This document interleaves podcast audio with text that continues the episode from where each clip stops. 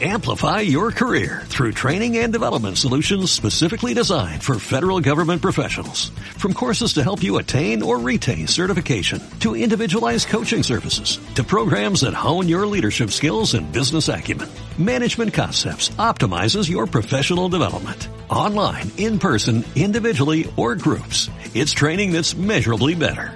Learn more at managementconcepts.com. That's managementconcepts.com.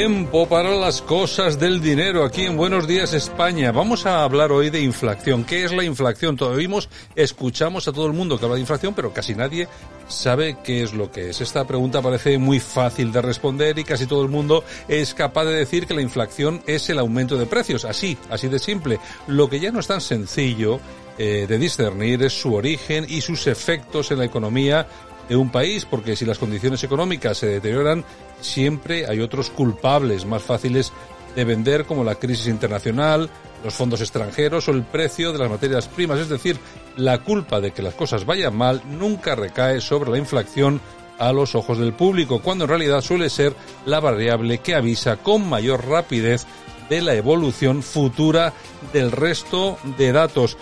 Doña Almudena Gómez de Cecilia, ¿qué tal? Buenos días. Hola, buenos días, ¿qué tal? Bueno, siempre te traemos para lo más complicado, Almudena. ¿eh? Por, por, cierto, ¿qué tal las vacaciones? ¿Todo bien, no?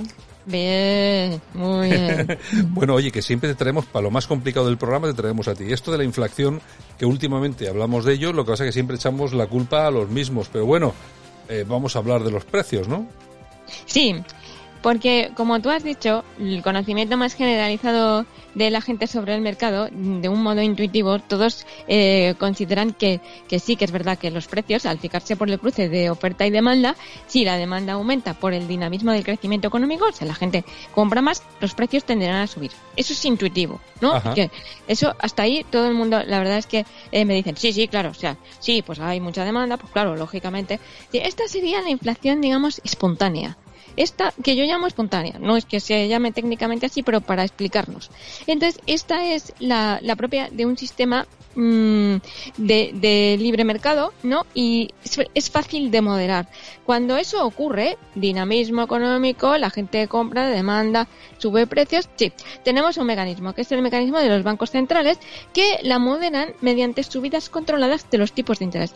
Esto también oye la gente hablar, que suben los tipos, que bajan los tipos. Ajá. Es relativamente fácil, se tocan un poquito y eh, eso hace que inmediatamente al, al, el efecto que produce es el control sobre un, es una forma de, de, control técnico que tienen los bancos centrales sobre la economía para evitar la inflación. Pero uh -huh. el problema se complica cuando esta inflación no se produce por el dinamismo del mercado, sino que viene inducida por los propios bancos centrales y ahí pervierten su función y lo hacen arrastrados por la presión de los gobiernos, que lo que quieren es elevar el gasto público para financiar sus desajustes y resulta que lo que crean es otros desajustes peores. A esa inflación me refiero. Porque esa inflación en realidad lo que hace es disminuir el poder adquisitivo de los consumidores. Ahí se genera una espiral de hiperinflación. Y esto lo que hace es que termina por reducir a la nada el valor de la moneda en circulación. Entonces, ¿suena a Venezuela? Suena a Venezuela, ¿no? Suena, suena muy venezolano, que decía aquel, ¿no? Mm, bueno, pero, bueno, pero la cuestión, bueno, suena a Venezuela, pero vamos a ver, ¿cuál es la situación que tenemos en España? ¿Es muy parecida a la de Venezuela o qué? No, pero, te, pero se puede enfrentar de la misma manera. Ese es el problema y por eso avisamos. Por ejemplo, España se enfrenta a un desequilibrio que es el nivel de desempleo alto, alto. Ajá. Entonces, de, tenemos demasiado paro. Ah, sí, sí, todo el mundo, sí, sí, tenemos demasiado paro. Pero, de acuerdo con la ideología social comunista que nos gobierna, esto se soluciona, ¿cómo? Pues mediante un aumento del gasto público. En sueldos, ¿qué haces? Creas tantas plazas de funcionarios como parados tengas. Ah, ya está. Entonces esto aumenta el consumo, ¿verdad? Dinamiza la economía, seguro. Entonces esto ocurriría que si tú haces eso y creas muchísimas plazas de funcionarios, lo que está sucediendo, lo que está sucediendo, que ya están convocadas, sí. Se tiene que arreglar todo pero llega la realidad y no. La situación económica lo que ocurre es que eh, va a empeorar y el chivato va a ser la inflación, que la inflación va a subir. ¿Por qué?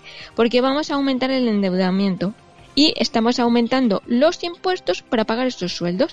Con lo cual, la inflación no se genera porque haya una demanda muy dinámica. No, es una demanda ficticia que no responde al crecimiento económico, sino a una inyección de deuda. Y ahí está. Es decir, es buena, buena, bueno, es buena. Es controlable y tiene arreglo y tiene un mecanismo establecido cuando se genera por el dinamismo económico.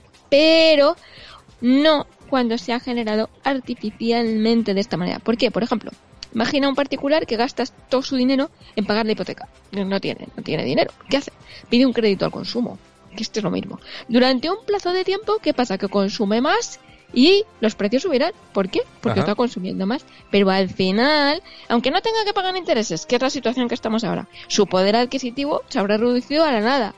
Entonces, ¿Por qué? Por falta de productividad, si lo que está es endeudado hasta las orejas. Esto ocurre igual en los países. La existencia de, de esta inflación, digamos, inducida, sin un aumento real de demanda, porque no existe, ha sido artificialmente creada, pues va minando el valor de la moneda, el poder adquisitivo de los sueldos que baja, su poder adquisitivo, el poder adquisitivo de las pensiones, que ya no le da para nada. ¿En qué lo notan? En que ya van a comprar y no les, no les da para nada, les dura, les dura una semana el poder adquisitivo. Entonces, frente a este sistema socialista, socialcomunista, de aumento inducido de la inflación, que es nocivo, porque es por una expansión incontrolada del gasto estatal, aquí lo que tenemos que hacer es, al revés, como siempre, un modelo de productividad y un crecimiento económico por inversión empresarial, no por gasto público. ¿Cuál la inflación por inversión empresarial? La buena, la del crecimiento. ¿Cuál es la mala? La del gasto público. Por pues que, es por, que es, por ejemplo, eh, muchas veces escuchamos hablar, por ejemplo, a la presidenta de la Comunidad de Madrid, a la señora Ayuso, que es un poco lo que pretende, ¿no? Aumentar la inversión empresarial para que la cosa se ponga un poco mejor. Claro, todas las medidas a qué van encaminadas? A atraer inversión, a atraer inversión, a atraer inversión. ¿Por qué? Porque ahí tendrás demanda. Pero tendrás demanda, sí, y a lo mejor suben un poquito los precios.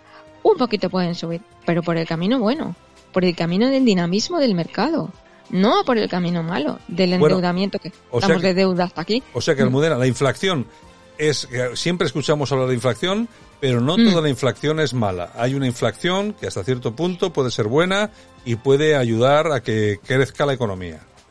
Sí, puede responder a un principio positivo. Hay que controlarla, pero responde a un principio positivo, a un principio dinámico.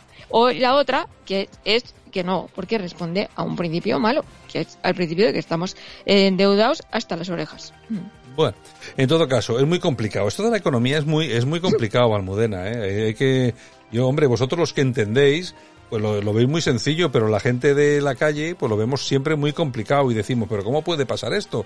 Bueno, pues pasa pues porque tiene que pasar, porque la economía es así y porque está todo, todo inventado, básicamente, ¿no?